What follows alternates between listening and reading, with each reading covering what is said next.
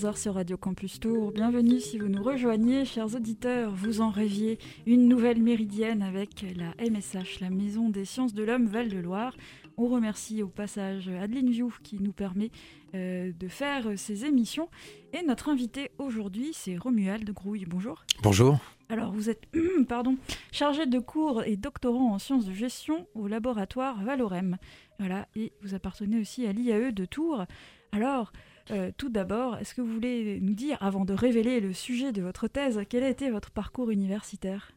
Euh, oui, je veux bien en quelques mots. Euh, je me suis pas mal cherché, donc euh, j'ai fait un premier master euh, qui se concentrait sur la gestion des établissements sociaux et médico-sociaux, et ensuite j'ai travaillé un an comme directeur adjoint d'un EHPAD, donc d'une maison de retraite. Hein. Ça m'a pas plu du tout, pour être très honnête, donc je suis parti. j'ai fait ensuite un master ressources humaines à Paris, à la Sorbonne, en alternance au sein de la SNCF, où j'étais gestionnaire de carrière. Ça m'a moyennement convaincu aussi, à croire que je suis un éternel insatisfait. Euh, j'ai occupé un emploi pendant un an. Euh, de, de chargé de com euh, chez Areva, puis je me suis envolé vers le Canada où j'ai fait un master à HEC euh, Montréal. Les études sont onéreuses au Canada, même si c'est pas les prix états-uniens non plus. J'étais donc euh, j'étais donc serveur pendant mes études et puis euh, au sortir de mes études, de ma dernière année d'études, on m'a proposé de prendre en fait la direction du restaurant dans lequel je travaillais. Quelque chose que je n'avais absolument pas anticipé. Mon rêve n'était pas de travailler dans le commerce de l'hôtellerie et de la restauration, mais j'ai accepté. J'y suis resté 5-6 ans. Et euh, en fait, ce qui m'a amené à la recherche, c'est que le restaurant était régulièrement privatisé pour des colocs. Et euh, les, les, chercheurs qui euh, privatisaient ont pris l'habitude de, de, revenir, de privatiser la salle, ont pris l'habitude de revenir. Au départ, ils m'ont pris comme sujet d'étude pour étudier en fait l'évolution des représentations, c'était des sociologues, l'évolution des représentations sociales euh, chez des jeunes individus lorsqu'ils basculent du monde universitaire vers le monde du travail. Donc en plus j'étais un cas intéressant vu que j'avais fait plusieurs euh, plusieurs cursus et que je m'étais pas mal cherché. Et euh, tout simplement, euh, au fur et à mesure de, des échanges en tant que sujet d'étude avec ces, sociologues, ils m'ont proposé de donner quelques petits cours à la fac. C'est comme ça que j'ai commencé, notamment en économie, en macro, sur les inégalités sociales. Hein. On, est, on est dans un cursus de sociologie, mais moi je pouvais faire ça grâce à mon cursus à HEC. Et ça m'a beaucoup plu. Ensuite, ils m'ont commencé à participer à, ils m'ont commencé à, ils ont commencé à me proposer à participer à quelques-unes de leurs recherches. Et j'ai écrit des, des, des, billets de recherche sur un blog, sur un, une chaire qui s'appelait la chaire sur les inégalités sociales au Canada. Et ça m'a énormément plu. Pendant ce temps-là, je continue mon travail, euh, donc de, de dirigeant en restauration. Et je me suis aperçu que ma motivation première et le truc qui m'émulait le plus dans la vie, finalement, c'était ce qui était devenu mon, mon second travail euh, non officiel, non officieux, à temps très partiel. Donc euh, je me suis beaucoup remis en question, ça m'a trotté dans la tête à peu près deux ans, et puis finalement je suis rentré en France en abandonnant absolument tout. Je suis redevenu étudiant, j'ai fait un master 2 euh, en recherche spécialisé en sciences de gestion à l'IAE de Tours, au sein du laboratoire Valorem, et ensuite j'ai enchaîné sur une thèse. Voilà. Ça veut dire quoi euh, se chercher? Puisque apparemment vous dites vous êtes beaucoup cherché, ça veut dire quoi? Bah d'ailleurs c'est en lien avec mes sujets de recherche. Je devance un petit peu vos, vos, futures questions, mais euh, du coup se chercher, en tout cas pour moi, hein, ça n'engage que moi, mais je pense que le travail occupe une place très importante euh, dans nos vies contemporaines. Alors que ce soit bien ou mal, je me garderai bien d'en juger, mais vu la place qu'il qu'il tient, je pense qu'il y a pas mal de gens qui cherchent à avoir un travail qui leur plaît tout simplement. Et et c'était mon cas. Et il euh, y a une différence entre euh, entre ce à quoi on peut se former pour un métier et des intérêts qu'on peut avoir euh, d'un point de vue, euh, je sais pas, théorique, abstrait et euh, la pratique réelle du métier. Et je pense que on a tôt fait d'idéaliser avant de d'expérimenter une pratique professionnelle. On a tôt fait de l'idéaliser. Et j'ai été beaucoup déçu du décalage entre la réalité et la pratique par le passé, avant finalement de me trouver dans le monde de la recherche. Mais est-ce que c'était pas déjà euh, une première recherche, tous ces différents postes? Vous avez totalement raison. Si, si, elle était pas, euh, elle obéissait pas euh, aux lois de la recherche euh, dite scientifique, mais c'était clairement une première recherche, oui, personnelle celle-ci. voilà, bon, on cherchera pas le, temps perdu, hein, mais du coup, peut-être que l'on peut se questionner aussi sur le, nos auditeurs, peut-être, qui nous écoutent et qui ne savent pas du tout ce que c'est les sciences de gestion. Alors, qu'est-ce que c'est? Est-ce que vous voulez expliquer plus en détail en quoi ça, sert à quoi Est-ce que tout le monde peut est-ce qu'il y a beaucoup d'appelés et peu d'élus? Est-ce que tout le monde peut être compétent en sciences de gestion? Euh, Quelle, euh, disposition d'esprit ça, nécessite? Alors il y a beaucoup de questions à la fois. D'abord, je vais essayer de définir les, sciences de gestion, euh, ce qui n'est pas évident. Pour le dire très simplement, on pourrait dire que c'est la traduction francophone hein, de, du management. Donc c'est l'art de conduire, diriger, commander, pour prendre les vieux termes, euh, les hommes au sein des organisations. Aujourd'hui, euh, on va plutôt dire euh, accompagner, animer. Bon, est-ce des euphémismes, est-ce des transformations galvaudées du langage qui désignent une même réalité? J'en sais rien. Mais en tout cas, voilà, c'est plutôt l'art de conduire les hommes vers un objectif qu'on leur fixe à atteindre de façon collective. Donc le plus souvent, c'est dans les organisations. Organisations, je rappelle que ce ne sont pas que les entreprises, c'est par exemple une radio associative au hasard, voilà, ce genre de choses. Donc ça peut être extrêmement large. du coup... Est-ce que ça s'apprend? Est-ce que c'est un art? Un peu des deux, mon capitaine, je pense. Euh, comme euh, beaucoup d'éléments qui touchent aux sciences humaines et sociales, il est évidemment de, possible d'avoir un apport qui soit, théorique et pratique et qui permette de progresser. Et en même temps, je pense que, euh, comme dans tout domaine que les gens expérimentent, il y a une dimension aussi, alors peut-être pas innée, mais il y a des individus qui semblent plus prédestinés ou en tout cas qui présentent plus de facilité pour un domaine que d'autres. Ne serait-ce peut-être que du fait d'une appétence personnelle, au-delà des questions de dons et de talent. Oui, voilà. Après, sur l'idée du, management, puisque le mot est lâché, euh, ça peut avoir un côté euh, effrayant pour certains de dire voilà, on, peut se dire ah, euh, mais tiens, par, exemple, peut penser à Reinhard Hehn, donc qui était général nazi, devenu théoricien du management. Donc on peut se dire qu'il est un des plus grands, je crois, un plus influent en tout cas euh, théoricien du management moderne, donc euh, il y a peut-être un côté un peu suspect dans cette notion de management. Alors vous, qu'est-ce que vous aimeriez en dire? D'autant que vous avez travaillé donc dans, dans un EHPAD euh, pour la SNCF. donc là, on s'interroge quand même sur le, euh, je pense que s'agissant des représentations sociales classiques qui peuvent euh, entourer le terme, bon, ça dépend des opinions de chacun, mais c'est une réalité que vous décrivez. Euh, après, je pense qu'il ne faut pas confondre en fait une pratique actuellement qui est dominante d'un champ et effectivement qui structure notre représentation et euh, les possibles qu'elle pourrait revêtir.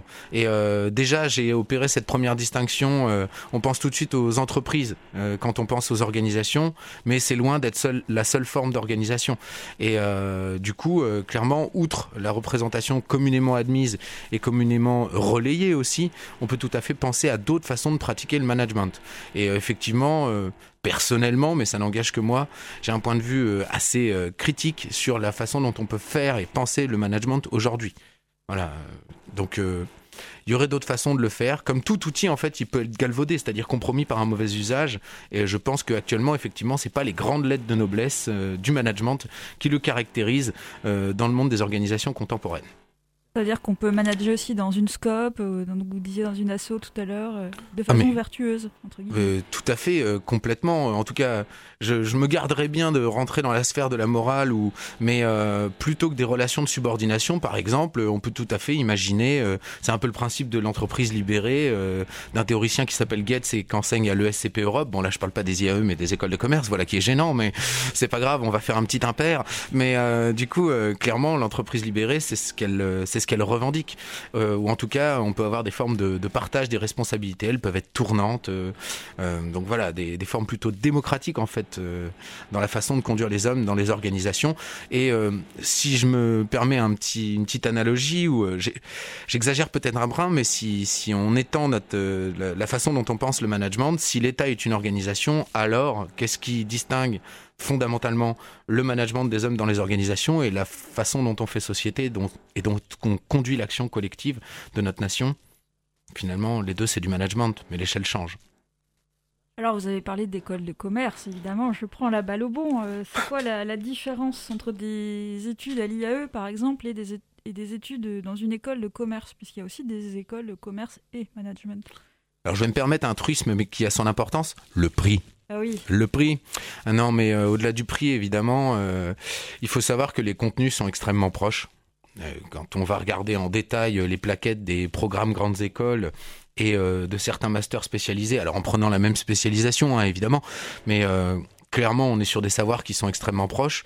Vous pourrez ensuite en plus apprécier qu'il y a bon nombre euh, d'enseignants qui sont présents dans les écoles de commerce et ou euh, IAE, hein, ça dépend par quel bout on le prend, mais en fait qui enseignent dans les deux endroits. Donc euh, pour insister sur finalement la proximité des savoirs qui y sont dispensés, pendant un temps, historiquement, effectivement, les IAE ont, ont, été en avance sur un point, c'était la recherche, et en retard sur un autre, c'était la dimension pratique. Aujourd'hui, les formations en alternance, euh, bah, c'est parmi les domaines des universités où il y a le, plus d'alternance. Alors, est-ce un bien ou est-ce un mal Je me garderai bien de le dire, mais en tout cas, certains l'appelaient de leur vœu. C'est notamment une demande étudiante, soit dit en passant, et euh, il y a un effet de rattrapage absolument énorme sur ce point. Et s'agissant du corps professoral, ne serait-ce qu'à l'université de Tours, et il y a moins d'enseignants permanents titulaires de leur fonction qu'il n'y a de vacataires qui sont des professionnels, qui ont une activité professionnelle à côté, qui sont recrutés pour donner des cours sur les compétences spécifiquement qu'ils mettent en œuvre tous les jours dans leur métier principal. Donc même cet aspect réputé plus professionnalisant des écoles de commerce tend véritablement à se réduire, notamment depuis une dizaine d'années. Par contre, la question du coût est demeurée inchangée. Je citerai juste la Cour des comptes en 2016 euh, qui avait, euh, qui avait qualifié les écoles de, commerce de discriminateurs par l'argent. Enfin, discriminatoires, pardon. Donc parmi nos auditeurs et auditrices, hein, si certains d'entre vous ne sont pas d'accord, euh, hurlent derrière leur poste, n'hésitez pas à envoyer vos commentaires et, questions. On y répondra ou pas. Mais voilà. J'espère que mon propos ne fait pas hurler tout de même. Voilà, tout de même. Et alors, euh, Valorem, voilà, vous avez évoqué euh, le nom de votre laboratoire au début de cette émission. Est-ce que vous voulez nous, nous en dire plus? Alors, quels sont les chercheurs et chercheuses présents à Valorem? Voilà, je suppose qu'il y a plusieurs disciplines oui, oui, il y a plusieurs disciplines à, à, Valorem. Alors même si nous, on est, on est, on est regroupé en trois axes, parce qu'on est malgré tout un labo de taille moyenne qui compte un petit peu moins de 50 chercheurs. Euh, donc Valorem réunit les chercheurs de l'IAE d'Orléans et de l'IAE Tours, hein, pour précision. Et... Euh, du coup, euh, outre les trois axes, classiquement, les sciences de gestion regroupent plusieurs disciplines. On va notamment distinguer le marketing, les ressources humaines évidemment, la stratégie euh, à un niveau plutôt euh, macro euh, du management et les c'est pas les sciences de l'information, c'est je l'ai plus. Je suis désolé. Bah, Typiquement la spécialité que je connais le moins. Si ça vous revient, n'hésitez pas. Euh, voilà, et donc euh, ce laboratoire-là, pourquoi une thèse dans ce laboratoire-là? Est-ce que c'est un pur hasard? Je suppose que non, tout de même. Non, il bah, n'y a, pas, a pas vraiment de hasard dans la vie, je pense, mais en tout cas, quand on est scientifique, je pense qu'on rejette un peu, on aspire à l'être, hein. mais euh, on rejette un petit peu cette idée quand même. en tout cas, on travaille pour prouver que tout n'est pas le fruit du hasard, donc ça serait, ça serait un peu antinomique. déjà, je suis tourangeau de base. Je suis né, enfin, juste à côté d'ici, à Blois. Euh, j'ai fait mes études euh, en AES et ensuite à l'IAE avant de partir au Canada. Mon premier master, c'était ici. Euh, donc c'est un peu un retour aux sources. Après plusieurs années d'expatriation, j'ai passé sept ans de ma vie en tout au Canada. J'avais à cœur de retrouver ma famille et mes amis, dont bon nombre sont encore dans la région. Donc ceci explique cela. Et puis il faut savoir qu'il y a presque plus de master recherche qui se donnent sur l'ensemble de la France et il en restait un à Tours. Donc le hasard a extrêmement bien fait les choses quand ce projet professionnel est né. Voilà, tout simplement alors, comment ça se passe quand on veut faire une thèse euh, On va voir Valorem en disant euh, je, veux faire une thèse Ou alors il y a des sujets sur lesquels on postule alors en fait il y, a, deux grandes voies. Euh, effectivement, soit on peut se, présenter soi-même. Donc normalement pour candidater pour une thèse, il faut juste un master. Et normalement, on peut juste candidater avec un master dit professionnel. Cela dit, dans les pratiques, il est hautement recommandé de suivre un master recherche. Il existe des admissions, des individus qui, présentent un bon profil et qui ont un bon projet de thèse. Souvent, ce qu'on leur fait faire la première année de thèse, quand on les prend au titre de leur master professionnel, on leur fait suivre le master recherche, mais en auditeur libre, pour vous dire. Donc je ne saurais que trop recommander le master recherche. Je vous avoue que je vous le disais, j'en ai fait plusieurs des masters et quand on m'a dit moi quand je me suis présenté, maintenant faites le master recherche d'abord monsieur, j'étais pas j'étais pas enchanté, ravi de refaire une année comme ça, surtout que c'est quand même un petit peu coûteux d'être étudiant. J'arrivais à un âge où mes parents m'ont dit écoute, t'es mignon mon fils, mais là euh, on va arrêter de te financer. Donc euh, du coup, je l'ai fait et malgré tout en fait euh, a posteriori clairement, je le recommande chaudement, c'est-à-dire que c'est un univers qu'on connaît peu, qu'on maîtrise mal, qui a des codes, des pratiques et des méthodologies surtout qui sont extrêmement pointus. Il y a même des questionnements euh, sous-jacents à ce que peut être une connaissance s'agissant de l'épistémologie qui sont eux aussi très pointus. Et pour pouvoir se mouvoir et essayer de faire sa place dans ce, dans ce monde-là, je pense que vraiment c'est des prérequis que de pouvoir faire un, un master recherche et d'être sensibilisé à ces questions-là. Voilà. Voilà, à bons entendeurs. Et alors, euh, je propose que l'on fasse une première pause musicale. Vous avez, des musiques à nous proposer. Alors, que va-t-on écouter? Euh, Je vous propose euh, Body Talks de, des Struts, puisque je suis fan de rock. Bon, et pourquoi cette chanson-là? Parce que je l'aime, tout simplement. Faut-il une autre raison? C'est une bonne réponse. Bon, alors, on écoute ça dans la Méridienne sur Radio Campus Tour et on se retrouve tout de suite après.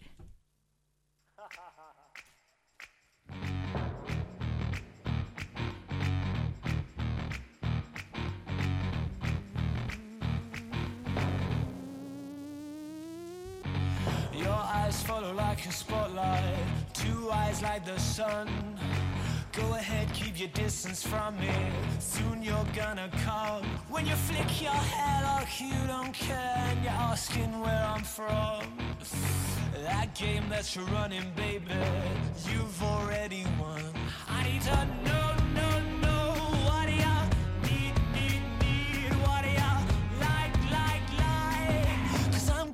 it tonight. You can be cool, you can be shy, say what you want, say what you like. Cause your body talks, your body talks, your body talks. You can pretend you don't wanna know, but I mean just signs from your head to your toes. Yeah, you don't need to say a word, cause your body talks. Your lips are a conversation, that face is a song junction.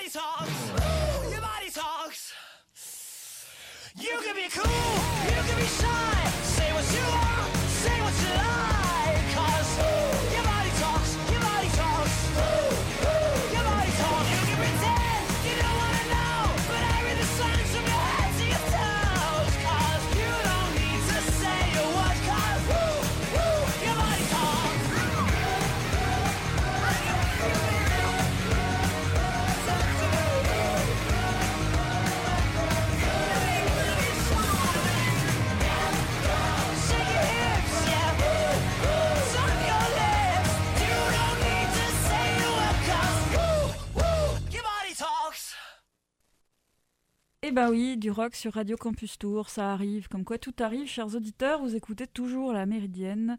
Et voilà, mon invité Romuald Grouille nous parle donc à présent de sa thèse, puisque nous ne l'avions pas encore révélé, mais votre sujet de thèse, c'est euh, la relation entre marque employeur et fidélité en emploi. Alors comment on choisit un sujet de thèse Pareil? Comment on choisit un sujet de thèse? Je pense qu'il y a autant de réponses qu'il y a de, de, de thésards, de doctorants. Euh, donc je vais répondre que pour moi. Euh, mais moi, j'ai, je vous, vous m'avez demandé tout à l'heure mon parcours et vous avez vu qu'il a été un petit peu scabreux. Il a été fait euh, d'essais-erreurs et de pas mal d'essais et donc d'erreurs d'orientation. Et en fait, mon sujet de thèse, même si aujourd'hui il concerne la marque employeur, en gros, pourquoi on choisit de candidater à un endroit plutôt qu'un autre? Pourquoi tel employeur? Qu'est-ce qui nous attire chez lui? Eh bien, derrière, il y a la question de qu'est-ce qui nous plaît dans un travail, qu'est-ce qui nous attire dans un travail, qu'est-ce qui nous satisfait dans un travail, qu'est-ce qui fait qu'on est bien dans un travail. Et c'est le, le grand questionnement qui, moi personnellement, euh, me questionnait à un niveau individuel et que j'ai eu envie d'explorer à un niveau plus large à travers mes, mes recherches.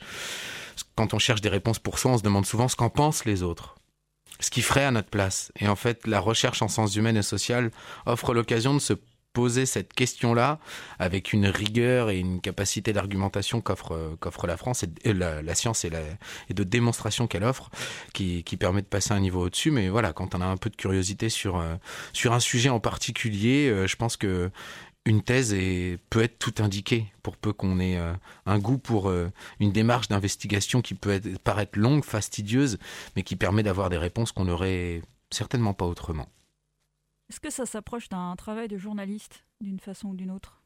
Bah, vu que je connais pas la réalité professionnelle du journalisme, euh, j'ai du mal à répondre, mais je pense que du journalisme d'investigation, ça correspond assez bien, euh, de façon générique en fait. Euh, oui, vraiment, on est dans une démarche d'investigation, avec une volonté d'objectivisation, hein, pardon pour le néologisme, de, d'éléments.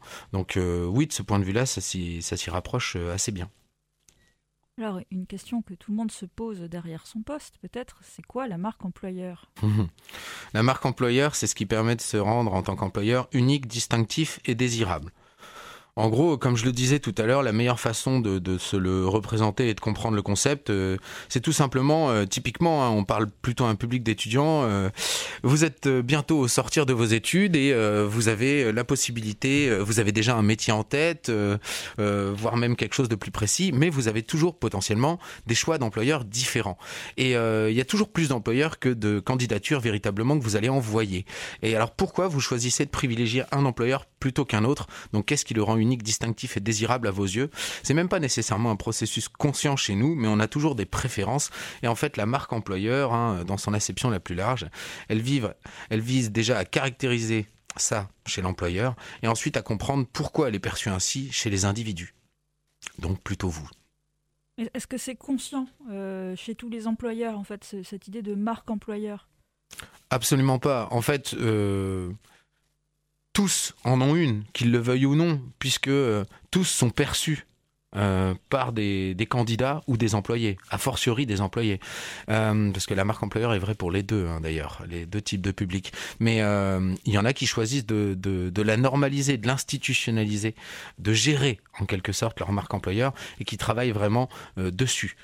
Donc euh, ça peut revêtir énormément d'aspects. Hein. C'est tout simplement les discours qui sont véhiculés dans les publicités s'agissant de l'employeur. Je pense que le meilleur exemple, le plus connu qu'on puisse donner, c'est le McDonald's venez comme vous êtes pour l'emploi. Ici on recrute en CDI, on a tous vu ces pubs-là. Ça typiquement c'est de la marque employeur pure et dure. C'est toutes les, tous les sites institutionnels sur lesquels on peut aller se balader, les sites carrières euh, des différents groupes. Ce ne sont que des messages employeurs qui sont véhiculés sur ces, sur ces sites-là. Euh, toutes les parties sur les sites institutionnels qui concernent les valeurs et les engagements telle ou telle euh, entreprise ou organisation au sens plus large, eh bien c'est que euh, de la marque employeur qui est pratiquée euh, dans ces cas-là. Ça veut dire qu'il y a des spécialistes en marque employeur, qu'un employeur peut dire tiens, je veux, je veux embaucher quelqu'un pour qu'il me fabrique une bonne marque employeur? Ah, mais complètement. il y a plusieurs institutions de grande taille qui ont, des fonctions marque employeur au sein des départements marketing. Donc ça veut dire, euh, par exemple, on va choisir euh, telle couleur pour votre nouveau logo euh, parce que ça donne telle image. Ah bah, de toute façon, c'est le principe du marketing et la marque est un concept marketing par essence. C'est absolument ça, oui. Voilà. Et alors, qu'est-ce que la fidélité en emploi, puisque c'est l'autre morceau. Oui, oui, oui. Ah, après, il faudra bien que j'articule, euh, que j'explique pourquoi je lis les deux. Euh, ça a toute son importance dans mon travail, si vous voulez bien, bien sûr. Mais euh, du coup, la fidélité, bah, je pense qu'on en a tous une représentation classique. Hein. ça revêt un sens commun qu'on maîtrise tous. Mais au-delà de ça, dans la vie des organisations, conceptuellement, on va dire, hein, pour faire un peu l'universitaire rat de bibliothèque un peu ennuyeux, pour rester très poli, et eh bien du coup, on en distingue trois formes pendant longtemps, on a juste considéré qu'en gros, il suffisait de regarder l'ancienneté des individus et s'ils restaient, c'est qu'ils étaient contents. Bon, soit. Et ensuite, on a commencé à se dire que peut-être il fallait un petit peu affiner cette analyse qu'on faisait de la notion de la fidélité. Aujourd'hui, on en distingue trois formes principales. Euh, outre le fait de rester, on va considérer une forme de fidélité qu'on va qualifier d'affective, où en fait, elle est teintée d'un véritable attachement et une identification à l'organisation. Donc là, le meilleur exemple qu'on peut donner, c'est les organisations dites missionnaires, celles qui ont une mission Euh, donc en gros, ça peut être typiquement un parti politique. On va trouver ça notamment dans les services publics ou les associations. Donc finalement, en fait, l'attachement, il est du fait des valeurs et de la mission de l'organisation qui rejoignent ceux de l'individu et de ce qu'il a envie de porter dans ce monde. Donc là, on a véritablement un attachement affectif. Ensuite, on va considérer un, attachement euh, normatif. Donc là, c'est plus, c'est pas nécessairement un attachement intrinsèquement à l'organisation, mais euh, l'individu, par valeur, considère que s'il a reçu, par exemple, à un moment une opportunité ou une promotion de la part de cette organisation, ou qu'elle l'a recruté à un moment où personne ne voulait de lui, bah, il se sent redevable de cette organisation. Et donc, il n'y reste pas du fait d'un lien affectif, mais parce que dans son cadre de valeur, dans son prisme de valeur, il est important de, euh, en fait, renvoyer l'ascenseur. C'est un peu, si vous voulez, la réciprocité du don, mais à l'échelle de l'engagement et de la fidélité. Voilà. Et une troisième forme, qui est l'engagement de continuité, donc une fidélité qui serait plus assise sur un, qui reposerait plus sur un calcul coût-bénéfice. Donc en fait, on va rester dans l'organisation, non pas parce qu'on y est foncièrement bien, non pas parce qu'on y a un lien affectif, ou non pas parce que nos valeurs nous commandent de rendre ce qu'on nous a donné, mais tout simplement parce qu'il serait plus coûteux de quitter l'organisation que d'y rester. Donc euh, là, vraiment, on est sur une fidélité qu'on pourrait qualifier euh, de façade. Donc euh, en gros, à ce moment T, j'ai pas d'offres d'emploi qui m'intéressent, qui sont disponibles sur le marché du travail et qui vaudraient une démission ou un changement de poste de ma part, mais le jour où ce sera le cas, je partirai de l'organisation. Où est-ce qu'on pourrait caser le, prestige social? Par exemple, un, poste qui serait, somme toute, vide de sens, pas très intéressant, mais cela dit, c'est euh, voilà, l'idée de travailler dans une, grosse entreprise telle que celle-là, euh, socialement, c'est euh, valorisé. Donc là, où est-ce que ça pourrait entrer? euh, je pense que ça rentre partout. Mais en fait, derrière prestige, on peut mettre plein de choses. Il y a un prestige aussi qui peut se manifester dans euh, ce que j'ai qualifié de fidélité euh, affective. Donc on peut tout à fait ressentir un prestige social à faire un métier qui a une utilité sociale. Et on peut tout à fait ressentir une forme de prestige social qui, qui rejaillit sur en fait l'identité de l'individu à travers son appartenance à l'organisation et qui va, elle, être teintée plutôt d'une forme de d'élitisme au sens économique du terme. Et donc là, plutôt, on va rechercher euh, des, des, professions euh, qui amènent de meilleurs salaires plutôt qu'une utilité sociale. Mais je pense que c'est vrai dans les deux cas. Et les individus, quand on les interroge, ils parlent de prestige dans les deux cas. Alors pour les, disons, les personnes, euh, comment dire, qui sont attachées à leur employeur pour, pour quand c'est un lien affectif ou une idée de dette, comme là on est dans l'émotion, on est dans l'émotionnel. Donc est-ce que c'est des personnes qui seraient peut-être plus faciles à manipuler c'est-à-dire auquel on pourrait demander euh, plus de choses parce qu'il y a ce, lien affectif-là. Hmm. Je sais pas, j'ai pas connaissance de travaux sur ce point spécifique. Par contre, ce que je peux vous dire sur les individus les plus manipulables, il y a quelques expériences qui ont été menées en psychologie sociale notamment. Et en fait, euh, en psychologie, on distingue habituellement le locus de contrôle interne et externe. En gros, si vous voulez, quand il arrive quelque chose dans votre vie, est-ce que vous l'attribuez plutôt à une cause externe? C'est pas de votre faute, c'est parce que euh, je vais donner des exemples que je donne classiquement en cours. Je suis désolé, je suis un vieux disque rayé déjà, mais euh, du coup, typiquement, prenons le cas d'un étudiant qui a eu une mauvaise note. Locus de contrôle externe, c'est de la faute du prof, euh, c'est parce que j'ai été malade et que j'ai pas pu suivre les cours, etc., etc. Locus de contrôle interne, en fait, on est la raison de notre propre échec, et donc du coup, on va avoir tendance à considérer que c'est de notre faute. Il en va de même pour les échecs que pour les succès. Donc pour les succès, ça va être pareil. Euh, locus de contrôle externe, j'ai réussi à décrocher ce job de rêve, c'est parce que j'ai eu de la chance. C'est parce qu'à ce moment-là, ils ont cherché cet individu que je connaissais la bonne personne. C'est pas grâce à moi, c'est pas mon mérite, c'est juste du bol pour le dire trop vite évidemment, hein, mais voilà, pour donner un exemple. Et locus de contrôle interne, ah ben non, je le mérite. Faut dire aussi que j'ai travaillé extrêmement fort et euh, franchement, euh, qui d'autre que moi pour occuper ce poste? Bon, je me fais un peu caricatural, mais c'est l'idée. Et donc, euh, ça se manifeste bien aussi bien sur un versant positif que négatif.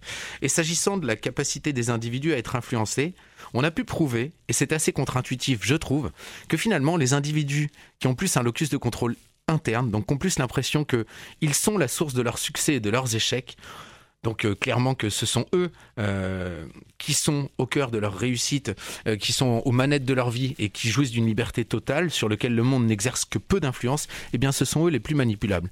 Si vous voulez, pour prendre l'exemple d'une publicité, un individu qui va avoir conscience que le monde, le contexte, influence énormément ses actions, va beaucoup plus facilement admettre qu'une publicité peut avoir de l'effet sur, ses comportements d'achat. Un individu qui considère qu'il est absolument libre en ce monde et qu'il est en parfaite maîtrise de ses actes, de ses décisions et qu'il peut être faiblement, voire pas du tout influencé, eh bien quand il reçoit des influences externes, il n'y prend pas attention puisqu'il part du principe qu'il est absolument libre et, qu'il ne sera pas touché par ces facteurs d'influence. Et ce faisant, en général, c'est ces individus-là qui mettent le moins de mécanismes de défense en place et qui sont le plus influençables. Donc je ne sais pas si ça répond bien à votre question, mais euh, c'était ma réponse. Alors ça, ça en fait émerger une autre, c'est-à-dire que les, personnes euh, locus de contrôle euh, interne, donc ils se disent je dois ma réussite à moi-même parce que je suis tellement bon que de toute façon c'est grâce à moi. Euh, ça fait quand même plutôt penser à des profils, euh, navrés peut-être de tomber dans des clichés, mais je crois que certaines statistiques sont de mon côté. C'est plutôt des profils, disons, euh, d'hommes qui sont d'un certain niveau social, donc qui ne doutent pas de leur valeur sociale, parce que le contexte leur est malgré tout plus favorable. Effectivement, je pense que c'est plus facile à dire quand on a une vie qu'on pourrait qualifier de réussie que quand on a une vie qu'on pourrait qualifier de j'ai pas envie de dire raté, mais pourtant c'est le mot qui me vient, mais en tout cas une vie plus difficile à, vivre, moins prestigieuse socialement, pour reprendre ce que vous disiez euh, tout à l'heure. Euh, après, je sais pas à quel point on peut lier les, deux. Euh, je pense qu'effectivement, il y a, y a, une forme de, de, de, de, domination dans notre société, et qu'en outre, euh, les individus qui sont en capacité d'influer le plus sur le devenir de cette société, euh, les plus méritoires, prennent, prennent leur vie comme exemple et ce qu'ils estiment être leur succès comme exemple pour euh, essayer d'en faire une norme qui devrait s'appliquer aux autres. Et est-ce qu'on peut résumer le fonctionnement du corps social et euh, de la mobilité sociale au sein d'une société à ces exemples très spécifiques qui représentent très peu de gens? Bah, je pense pas. Le débat est ouvert. Euh, voilà, si quelqu'un veut réagir, n'hésitez pas. Euh, tout ça pour dire, du coup, quel est le lien entre les deux notions Ah oui, c'est vrai, pardon, j'avais presque oublié. Comme quoi, hein, vraiment, j'adore mon sujet. Non, je plaisante, en plus, j'adore vraiment mon sujet. Euh, du coup, le lien entre les deux notions, si vous voulez, bon, faut, une petite parenthèse. La marque employeur, on en distingue habituellement euh, plusieurs facettes, mais moi je m'intéresse à deux. On va distinguer la marque employeur qu'on qualifie d'externe et la marque employeur qu'on qualifie d'interne. La marque employeur externe, c'est celle qu'on perçoit quand on est un candidat en fait, quand on est en dehors de l'organisation. On n'a même pas besoin d'être un candidat pour percevoir la marque employeur externe. En gros, c'est la représentation qu'on peut se faire d'un employeur avant d'avoir jamais travaillé pour lui. Et on peut potentiellement imaginer que cette représentation a plus de risques d'être erronée. Que vaut un employeur en tant qu'employeur, pardon pour la redondance, avant d'avoir vraiment travaillé à son service Finalement, on en sait très peu de choses. On en sait ce qu'il veut bien nous dire et ce qu'on en sait grâce aux médias. Le plus souvent, ou alors, quand on a de la chance, on connaît nous-mêmes des individus qui travaillent dans cette organisation, ce qu'on appelle les insiders dans la littérature. Désolé pour les anglicismes, hein, on, est, on est en management, c'est terrible, on se fait cannibaliser. Mais euh, du coup, ça c'est pour la marque employeur externe. C'est la représentation qu'on s'en fait avant d'avoir pu intégrer véritablement euh, la firme, l'entreprise, l'organisation du dit employeur. Et euh, la marque employeur interne, c'est euh, la représentation qu'on se fait de son, employé, de son employeur une fois qu'on est à son service. Et donc elle, évidemment, potentiellement, elle est sujette à beaucoup d'évolutions au fur et à mesure qu'on accumule de l'expérience à son service. Et moi, ce qui m'intéresse, en fait, c'est l'adéquation entre ces deux facettes. Donc du coup, pour ce faire, je fais un travail longitudinal qui s'étale dans le temps, sur un an très précisément, sur les trois ans que dure ma thèse. En gros, je me suis intéressé à des individus euh, avant même leur entrée dans l'organisation, à la représentation qui se faisait de leur potentiel employeur, pourquoi ils étaient motivés à postuler, à bosser chez lui plutôt qu'un autre, et ensuite, une fois qu'ils sont embauchés, au premier, au sixième et au douzième mois, ce qu'ils pensent de cet employeur. Le but, c'est de pouvoir comparer en fait les attentes initiales avec les attentes expérimentées vécues, donc la marque employeur interne. L'articulation des deux, en fait, euh, conceptuellement, on appelle ça le respect du contrat psychologique. En gros, ce qu'on nous a fait miroiter pour potentiellement nous faire rentrer, je dis miroiter, c'est un terme péjoratif, mais ce qu'on nous a exposé comme étant euh, les qualités qui fondaient l'intérêt de venir travailler ici, et ensuite l'expérience qu'en fait le sujet. Est-ce qu'elle se vérifie ou non? On va distinguer trois cas types. L'expérience est encore mieux que les attentes, donc là c'est génial, a priori ça influe très positivement sur la fidélité en emploi. L'expérience est égale aux attentes. Bon, bah là, on n'a ni de bonne ni de mauvaise surprise. A priori, c'est à tout le moins pas négatif sur la fidélité. Et enfin, évidemment, dans les cas où les attentes initiales et ce qu'on a perçu de l'employeur s'avèrent être plus haut que ce qu'on expérimente, là, on a un écart déceptif qui se forme et on sait que l'intention de quitter augmente. Par contre, à ce jour, il n'y a personne qui a vraiment. Donc, en gros, on a fait des questionnaires où, si vous voulez, on a pris des photos à un moment T, des coupes transversales. On a demandé à des individus, par exemple, qui étaient en emploi, euh, de souvenir de ce qu'ils pensaient de l'employeur au moment où ils ont candidaté et d'évaluer la différence entre les deux. Mais en gros, on leur a demandé de reconstruire leurs propres souvenirs. Et pour l'instant, il y en a une qui vient de sortir et je le déteste, c'est à Grawal et Swarup cette année, en, 2000, enfin, en 2021. Mais à part ça, il n'y a quasiment aucune étude longitudinale qui a été faite. Et il est très différent de suivre au jour le jour l'évolution de ce que pensent les gens sans qu'ils aient à reconstruire leurs euh, souvenirs, comparativement à des études où on demande des reconstructions de souvenirs ou des projections. Donc du coup, ça serait vraiment un élément de preuve supplémentaire qui serait apporté potentiellement par mes résultats. En tout cas, c'est mon pari. Voilà. Surtout que pour ce qui est de la capacité des individus à se souvenir et de la fiabilité de la mémoire, je renvoie à Elisabeth Loftus, euh, qui est une scientifique euh, et une universitaire euh, du coup américaine et qui a tellement prouvé que la mémoire était faillible qu'elle a fait annuler plusieurs décisions de justice qui étaient basées sur des témoignages. Mais bon, c'est un autre sujet et j'invite les gens à creuser s'ils sont intéressés. Vous pouvez nous, dire plus en détail comment vous avez construit ce questionnaire, euh, comment vous avez trouvé, euh, je vais pas dire vos victimes, mais bon, vos, participants, euh, voilà, comment ça se passe? Alors en, sciences de gestion, on, a toujours une grande difficulté, c'est que contrairement à d'autres domaines, enfin, alors après ça, vaut pour pas mal de domaines académiques, mais par exemple en littérature, si on a accès à des archives ou même si on fait du contemporain à une bibliothèque, on a très, très facilement accès à son, à son matériau de recherche, à ses données en quelque sorte. En sciences de gestion, le plus souvent, il nous faut des réponses des gens ou des données économiques qui émanent directement des entreprises. Et elles n'ouvrent pas leurs portes comme ça. Donc c'est vraiment une difficulté énorme que d'avoir accès aux organisations. En plus, en général, on a du mal à, vraiment prouver l'intérêt d'une recherche. Alors moi j'ai eu cette chance, mais c'est difficile de faire la jonction entre le monde professionnel et la recherche.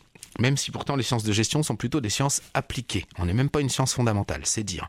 Mais bref, donc du coup, euh, dans mon cas, j'ai démarché énormément d'entreprises pour leur présenter mon sujet. Ça m'a presque pris un an de ma thèse en fait, de réussir à avoir un terrain. Ça a été extrêmement laborieux. Et pour vous dire, au tout départ, je travaillais pas spécifiquement sur la marque employeur. Je travaillais sur le bien-être au travail rapport à ce qu'on se disait tout à l'heure sur les cursus, les questionnements personnels qui peuvent rejaillir en questionnement professionnel quand on, quand on devient thésard. Et en fait, le sujet sur le bien-être, il prenait pas. Il ne prenait pas du tout. Les entreprises, disaient des oui oui polis, et puis euh, on me renvoyait gentiment chez moi, on oubliait de me rappeler. Et, euh, ces, rencontres, c'est quand même l'occasion en fait d'avoir des échanges et de demander aussi ce qui, euh, ce qui les travaille, les difficultés qu'ils rencontrent. Et euh, il y a un gros sujet en ce moment. Alors, c'est pas du tout des propos qui m'engagent personnellement, mais paraît-il qu'on est face à une génération zapping. Donc euh, des gens en fait qui donc cette capacité à zapper de ces nouvelles générations, en tout cas celles qu'on leur prête, elle se manifeste aussi en emploi. Et euh, en tout cas, pour certains postes, euh, ça pose problème aux organisations parce qu'il y a parfois des coûts de formation qui sont importants ou des compétences qui sont si techniques et si rares qu'on va avoir du mal à trouver d'autres profils. Donc, les organisations au moins sur certains postes, hein, parce que malheureusement c'est pas vrai pour tous les profils d'emploi, mais ont de la difficulté en fait à fidéliser. Et donc euh, j'avais connaissance du concept de marque employeur et je me suis dit que je pouvais facilement en fait le, le, le présenter aux organisations euh, comme un outil de fidélisation. Et, euh, et, donc du coup je faisais un exposé euh, concrètement qui ressemblait beaucoup à celui que je viens de vous faire sur l'intérêt de faire du longitudinal comparé attente initiale et attente et expérience vécue pour pouvoir maximiser ou non la fidélité, euh, eu égard à l'image qu'ils veulent se donner à voir d'un point de vue RH en termes de recrutement. Et donc là, ça a mordu à l'hameçon. Donc euh, là, clairement, moi, c'est euh, finalement avec euh, l'armée de l'air et l'armée de terre que je fais ce travail, qui ont des gros problèmes de fidélisation sur, sur deux pans de personnel qui sont très spécifiques. Un, les militaires du rang, deux, les sous-officiers. Et, et du coup, c'est comme ça que j'ai réussi à trouver mon sujet. Et pour moi, je retombais sur mes pattes puisque mon intérêt premier, c'était de comprendre en fait ce qui faisait qu'un individu se sent bien ou mal au travail. Et finalement, regarder ce que les individus attendent d'un travail à travers le prisme de la marque employeur, et ensuite ce qu'ils expérimentent et comment ils le répercutent sur l'image perçue de l'employeur, c'est un moyen pour moi de, de, revenir à mon premier amour de recherche, mon premier questionnement euh, fondamental qui m'intéressait et qui m'a donné envie de faire de la recherche, et en même temps de le présenter de telle façon qu'on m'ouvre les portes d'une organisation et que je puisse faire ma recherche. Voilà. Alors, c'est-à-dire que vous avez fait un peu le, VRP pour euh, trouver votre terrain de, thèse? Complètement. Comme je pense énormément de doctorants de France et de Navarre, ou en tout cas énormément en sciences de gestion.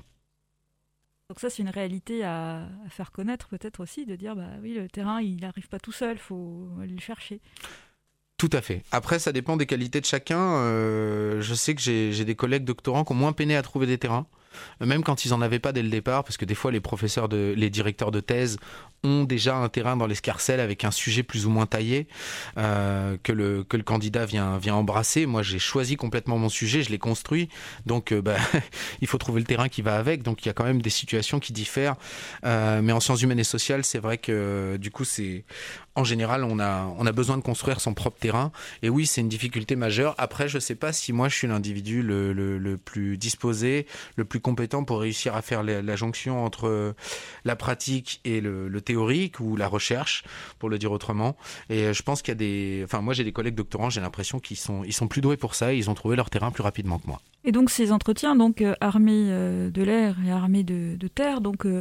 Là, peut-être qu'il y a des données euh, sensibles. Comment vous, vous faites? Parce que, euh, justement, auprès de ces employeurs-là, comment vous avez présenté votre travail De dire, bah non, il n'y aura pas de fuite. Si les gens disent que c'est horrible ou je sais pas quoi, je vais pas le répéter, le créer sur tous les toits. Donc, comment. Bah, déjà, on signe une convention de recherche tout simplement, qui spécifie euh, qui détient les données, comment elles sont recueillies, où est-ce qu'elles sont stockées, avec quelles mesures de sécurité, pendant combien de temps on les conserve et euh, à qui elles appartiennent. Euh, outre ces éléments-là, bah, évidemment, on se met en conformité avec le RGPD, parce qu'on récolte des données à caractère personnel, quand bien même c'est pour de la recherche, on rentre clairement dans le cadre du RGPD. Et, enfin, dans mon cas, plus spécifiquement, ma thèse sera soutenue à huis clos de façon confidentielle. Évidemment, il est essentiel pour un chercheur de pouvoir communiquer et de publier sur son travail. Et donc, du coup, euh, avant toute publication et communication, je suis soumis à une relecture. Euh, tout simplement euh, désarmé. Voilà, dans les deux cas. Et qu'en est-il des personnes qui participent Alors, est-ce qu'elles ont eu la, trouille à un moment de dire Ah, mais euh, est-ce qu'on va répéter ce que j'ai dit alors euh, non, absolument pas. Euh, j'ai dans, dans l'accord qui me lie euh, qui me lie avec avec les deux organisations qui m'ont ouvert leurs portes, il est clairement spécifié que les entretiens sont à huis clos, que je dispose, je suis le seul à disposer de la bande. Ils sont stockés sur un ordinateur très spécifique qui est mis à disposition de l'université de Tours et que je peux pas sortir de telle salle parce qu'il est relié à tel serveur protégé de telle façon avec euh, des niveaux de compétences qui me dépassent, soit dit en passant en informatique, mais bref. Et donc du coup, ils peuvent pas avoir accès aux bandes et ils ont accès aux retranscriptions, mais elles sont anonymes. Donc ils peuvent pas savoir qui m'a dit quoi avec exactitude. Par contre, ils me mettent à disposition euh, les individus que je rencontre. Enfin, ils me mettent à disposition. J'aime pas cette formulation, mais ils m'offrent l'opportunité de rencontrer des, des jeunes militaires. Et donc, comment d'autres chercheurs pourront se saisir de ce travail? Bah, de toute façon, le propre de la recherche, si vous voulez, euh, c'est de, de monter en généralité. C'est comme le disait Bourdieu, c'est de révéler les mécanismes cachés qui expliquent nos comportements quotidiens, euh, ou en tout cas nos comportements. Et, euh, et, donc du coup, euh, on va pas. Enfin, euh, moi, je, je suis pas sur une démarche. Là, par exemple, typiquement, on va avoir peut-être une distinction un peu plus forte entre un journaliste d'investigation et un chercheur. Journaliste d'investigation va, par exemple, quand il travaille sur une entreprise, beaucoup plus s'attacher à la décrire et à expliquer potentiellement spécifiquement ce qui s'y fait, ce qui s'y trouve. en recherche, on essaye de, de, trouver des lois générales qui tentent à expliquer pourquoi les individus fonctionnent ainsi, pourquoi ils ont plus ou moins telle représentation et euh, ce qui est pas tant intéressant, c'est pas le contenu de la représentation, c'est plutôt comment elle se forme et quels effets elle a sur nos comportements. Donc euh, moi, mon but, ça va être clairement de remonter en abstraction et euh, je veux que le moins possible, mes résultats ne soient admissibles que dans le cadre spécifique de l'armée, même si évidemment ce sont des facteurs à prendre en compte et que ça limite la capacité de généralisation.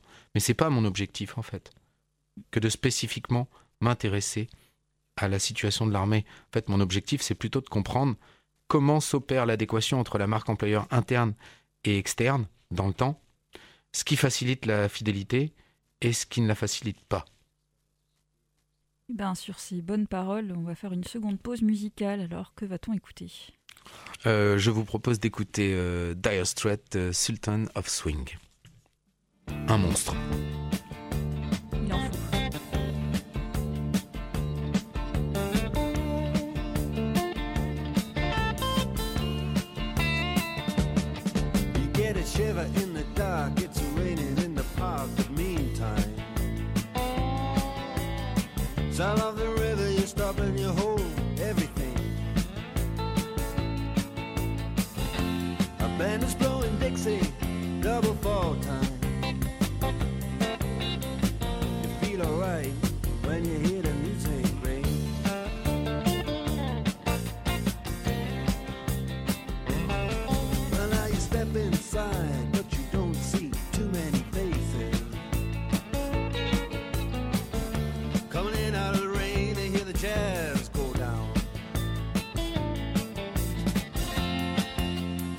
vision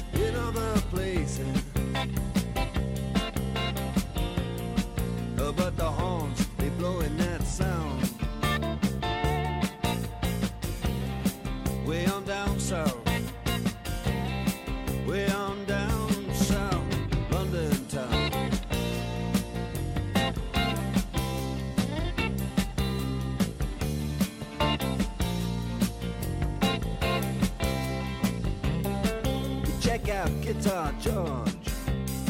He knows all the chords.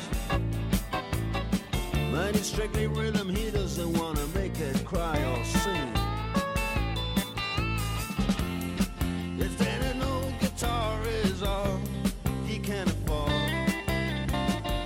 when he gets up under the lights.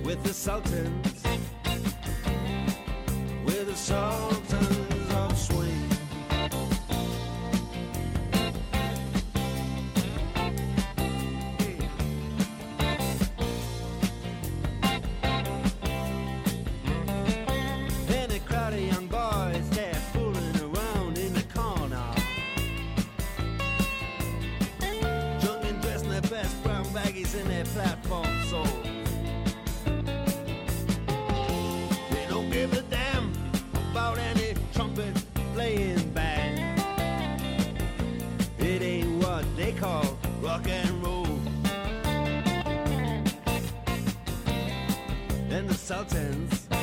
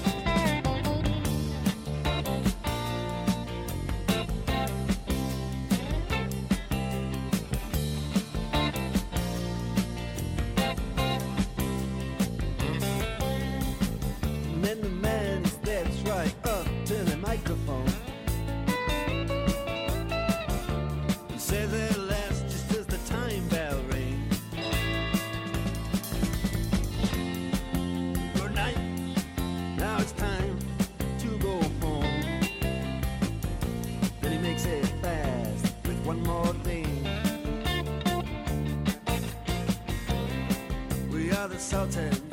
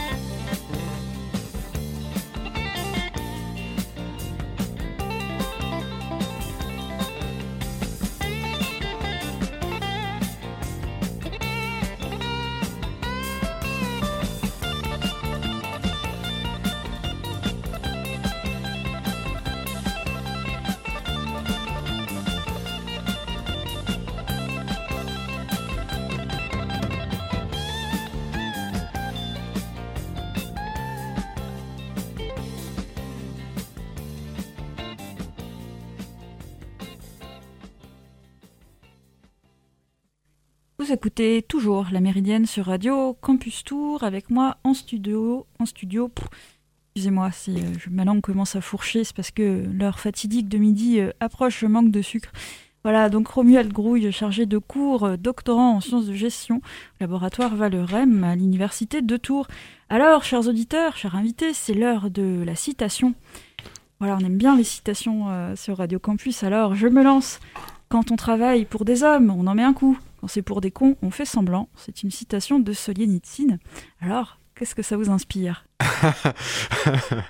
Bah, ça m'inspire que du coup, je m'autoriserai presque un lien avec euh, avec la marque employeur et effectivement euh, l'intérêt qu'on peut porter à une tâche, euh, que ce soit travailler pour des hommes ou pour autre chose. D'ailleurs, on peut travailler presque pour soi-même aussi. C'est d'ailleurs une partie du travail qui est non reconnue par le système dans lequel on se meut, mais bref, eh bien, du coup, ça peut être beaucoup plus motivant que de travailler pour, je cite, des cons. Et ce ne sont pas mes termes, je n'oserais pas évidemment. Les miens non plus. Mais alors cette idée aussi de faire semblant, euh, ça fait écho à peut-être ce que vous disiez sur une des trois modalités euh, euh, de fidélité à l'employeur, parce que dans l'idée du coût-bénéfice, donc de se dire bah tiens les gens restent dans l'emploi parce que bah, ce serait pire de s'en aller. Et donc finalement, on peut se questionner sur l'investissement dans, dans, son travail. Peut-être que ça aussi c'est quelque chose qui intéresse les employeurs, de se dire bah, on a des gens qui restent, mais en fait pour plein de raisons leur métier ne les satisfait pas, ne les satisfont pas. Mmh. Et et en fait, ils ne sont pas efficaces avec plein de guillemets. Donc ça aussi, c'est peut-être une, question. Euh... C'est une question qui les, qui taraude. Après, c'est, un questionnement qui induit une remise en question de leur part qui est, qui est très très forte.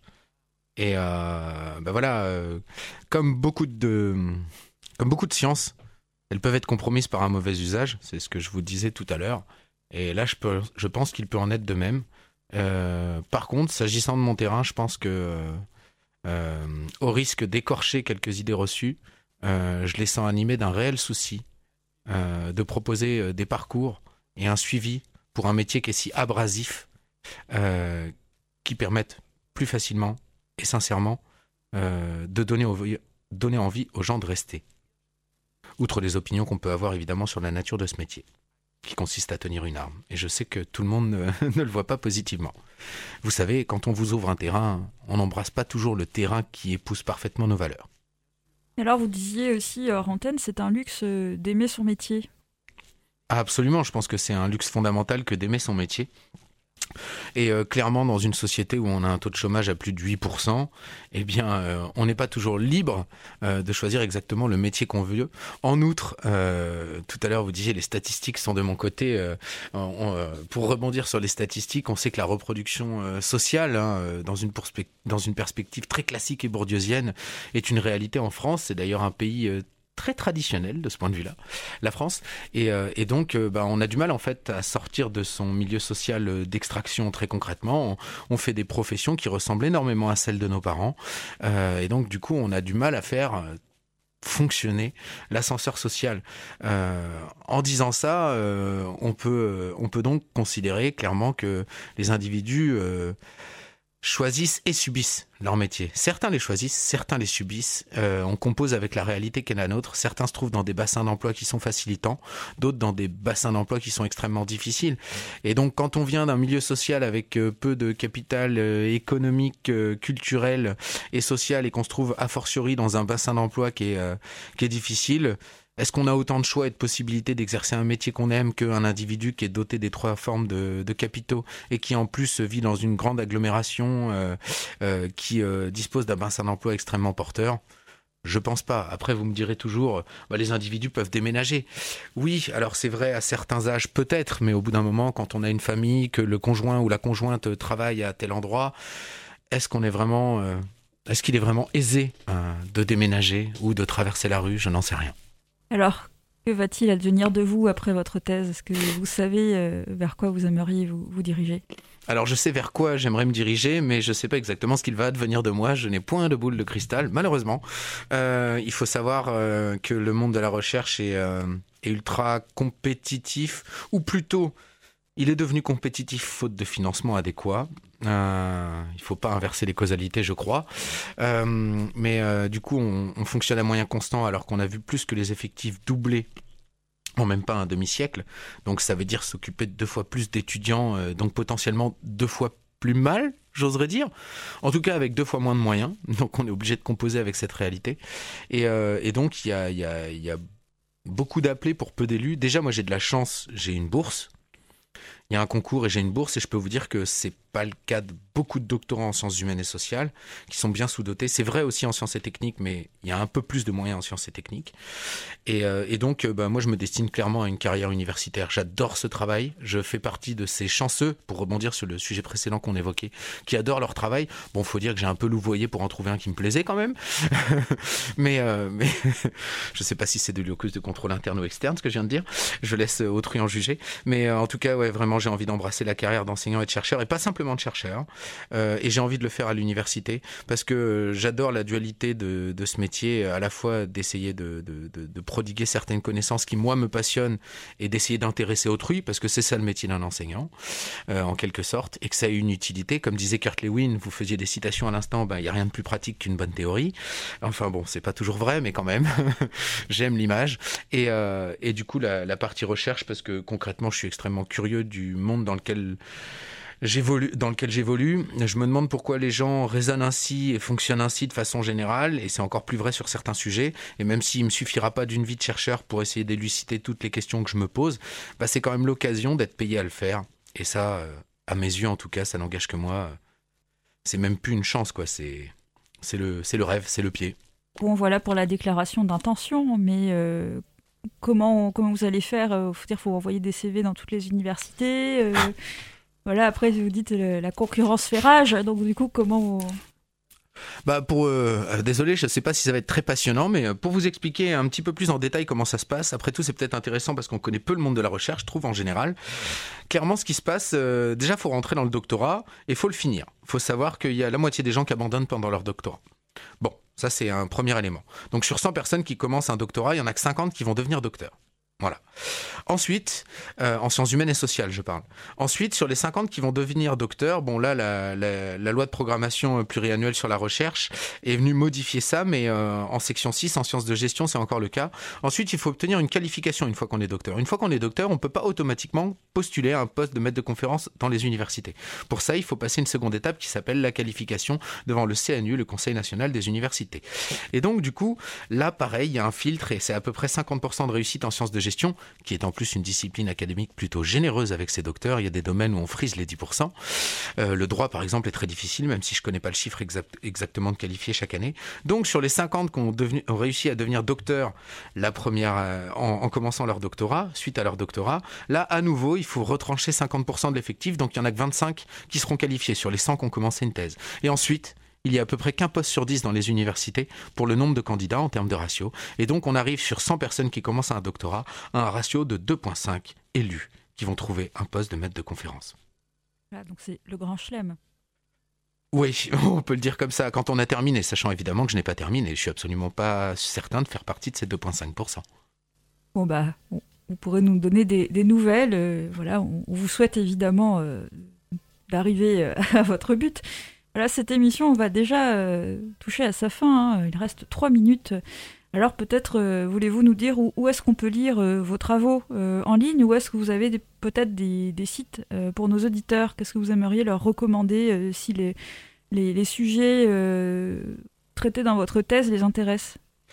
Bah, écoutez, pour les sujets traités dans ma thèse, euh, ce qui peut être extrêmement intéressant, euh, je pense, c'est déjà de se référer aux pères fondateurs qui ont forgé le concept de marque employeur, si tant est que ça intéresse euh, certains auditeurs. Donc, du coup, c'est Ambler et Barreau, c'est un article de 1996. Euh, comment se procurer des articles scientifiques facilement? Bah, Le plus simple, l'outil le plus simple, moi, ce que je recommande, c'est institutionnellement, je ne sais pas si je vais faire des émules, mais c'est tout simplement Google Scholar, parce qu'en plus, Google Scholar référence souvent les liens gratuits alors que les articles scientifiques sont payants dans l'extrême majorité des cas, euh, ce qui est quand même un comble pour la démocratisation du savoir. Mais enfin bon, passons sur ce sur cet élément. Et euh, outre ces éléments-là, notamment pour l'articulation entre marque employeur euh, externe et marque employeur interne, je ne peux que conseiller les articles de Charbonnier, euh, Voirin et ses collaborateurs, euh, donc qui en plus ont le mérite d'être francophones parce que la recherche se fait beaucoup en anglais. Donc si on lit pas l'anglais, c'est c'est tout de suite un peu gênant. Euh, et et ben, pour la ressource, clairement, vous pouvez vous référer à Google Scholar, au moins pour trouver les références et ensuite les chercher par vous-même dans votre moteur de recherche préféré. Merci Romuald Grouille, chargé, Je vous en prie. chargé de cours et doctorant en sciences de gestion au laboratoire Valorem. Donc on rappelle votre sujet de thèse, euh, la relation entre euh, la marque employeur et la fidélité en emploi. Fin de cette méridienne en partenariat avec la MSH, MSH Centre Val de Loire.